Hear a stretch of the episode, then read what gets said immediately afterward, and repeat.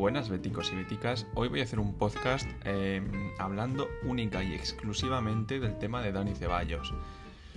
¿Por qué? Porque es un tema que está dando muchas vueltas, es un tema que da para bastante de qué hablar. Y bueno, pues yo aquí voy a dar la opinión del partido del Betis. Eh, lo primero que quiero decir es que esto no es ninguna crítica ni a Dani Ceballos, ni al Real Madrid, ni mucho menos al Betis, ¿vale? O sea, es mi opinión y cómo yo veo las cosas. Eh, lo que vamos a hacer es, eh, nos vamos a remontar al año 2016-17, que fue cuando fichó, hasta hoy, ¿vale? recordamos que Dani Ceballos, ojo, debutó en el 2014 en el famoso descenso como colista Debutó ese año, pero ahí se quedó la cosa. Luego el año siguiente, en segunda división, como que terminó de explotar y se hizo una muy buena temporada. Y ahí fue cuando el Madrid le, le, guiñó un poco, ¿no? Ya se fijó en Dani Ceballos.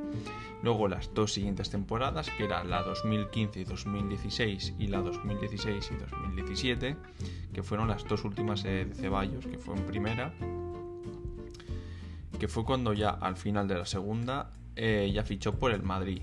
Bien, Dani Ceballos, antes de fichar por el Madrid, estuvo tanteando que si me voy, que si no me voy, me quedo o no me quedo, y dando muchas vueltas, que de hecho en el campo se le pitaba bastante por ese tema que se le llamaba pesetero. Y además, en el momento de su fichaje por el Real Madrid, eh, ¿qué ocurrió? Que el Madrid le dijo, vale, te fichamos, pero te dejamos cedido uno o dos años en el Betis. Y Dani Ceballos no quería, no quería, no y no, quería el Madrid, el Madrid y el Madrid. Y bueno, pues le fichó al Madrid. Y como era lógico, eh, pues con un medio del campo del Madrid donde está Cross, donde está Modric, donde está Casemiro, donde está Isco, Asensio, por entonces creo que estaba James también, evidentemente no contaba. No contaba nada, no participaba, ni nada. De hecho, lo poco que participó fue en un partido precisamente contra el Betis en el Villamarín, que casualmente eh, se pidió tirar una falta y nos la, la metió y bueno, pues como que no lo celebró. Que han sido gestos pues que a mí me parecen feos y ya está. Ojo, es que no que me parezca feo por el hecho de irse al Madrid, porque mucha gente que le critica por irse al Madrid por dinero, porque gana más títulos, eso no es el problema. De hecho, creo que la gran mayoría, y me incluyo, nos iríamos a ganar más dinero y ganar más títulos, por mucho que seamos el Betis. Ya podríamos volver más adelante. El problema aquí, o el que yo creo que es, que estuvo que sí, que no, que sí, y al final se fue. No quiso estar cedido en el Betis, no le dio la gana, quiso irse al Madrid y punto. Y luego el gesto de la falta, que justo que la tire el que nunca tira faltas, pues no lo sé. La verdad es que son gestos que a mí me molestaron. Más cositas. Luego estuvo, como vio que no contaba, estuvo cedido en el Arsenal, que hizo una temporada, bueno, pues bien, bastante buena. Mm, en su, en su media, la verdad. Y luego eh, volvió al Madrid, se lesionó y tampoco contaba. No contaba nada hasta el punto de que tras varios veranos, veranos tanteando que si viene, que si no viene, que si sí, que si no, otra vez, porque es siempre la misma historia. Pues cuando ahora parecía que estaba todo hecho para venir al Betis, de repente sale un partido en el Madrid, se casca un partidazo porque las cosas como son. Dani Ceballos es muy buen jugador. Y ahora sí le empiezan a decir Ceballos, quédate, Ceballos renueva y no sé qué.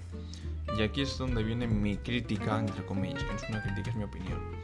O sea, tenéis a Ceballos desde hace 3-4 años. No la habéis ni mirado. Y ahora que va a terminar contrato mmm, justo sale, se hace un partidazo, que es lo normal que hagan Dani Ceballos porque es muy bueno, y ahora, le decís que se quede, pues honestamente no, debería de irse. Y luego por Dani Ceballos, si después de este tiempo, dando guiños al Betis, que si corazoncitos verdes por las redes, que si no sé qué, si ahora nos vuelve a hacer el feo de renovar en el Madrid, sinceramente, me parecería un gesto muy feo. Además que lo más probable es que se lo hayan dicho para que el Madrid tenga banquillo. Porque con Modric, que por mucho que tenga 37 años, menudo rendimiento tiene. Cross, Casemiro, mm, Camavinga ahora que está saliendo, en fin. Lo que quieren es renovarlo para tener banquillo. Pero bueno, Esa es mi opinión. Sinceramente, yo sí quiero que venga. Es un muy buen fichaje. Además, con Bellerín, con Canales, con Fekir, con Carballo. No sé, me parecería un fichaje muy bueno. Pero bueno, sinceramente, también lo tengo que decir. Si va a estar que sí, que no, que sí. Y da un plantón y no sé qué. Mira, para eso no. Porque ese tipo de jugadores al final dan problemas. Así que a ver qué pasa. Si de verdad quiere venir y si de verdad es bético, que venga. Y si no, que deje de dar guiños a lo tonto. Es la opinión que tengo yo. Así que nada, eh, hasta aquí mi opinión, no sé qué os parecerá. Pero bueno, esta es la mía. Y si hay alguien que la comparte, perfecto. Y el que no, bueno, pues oye, eh, lo podéis poner por la cuenta del partido del Betis en Instagram, qué es lo que opináis. Así que nada, de todas formas, cuando publique este podcast, que será muy probablemente hoy, que hoy estamos a 3 de mayo, subiré una historia que pondré, bueno, pues que me deis vuestra opinión y la cajita de las preguntas, pues ahí la ponéis y os contestaré. ¿vale? Así que nada, un abrazo.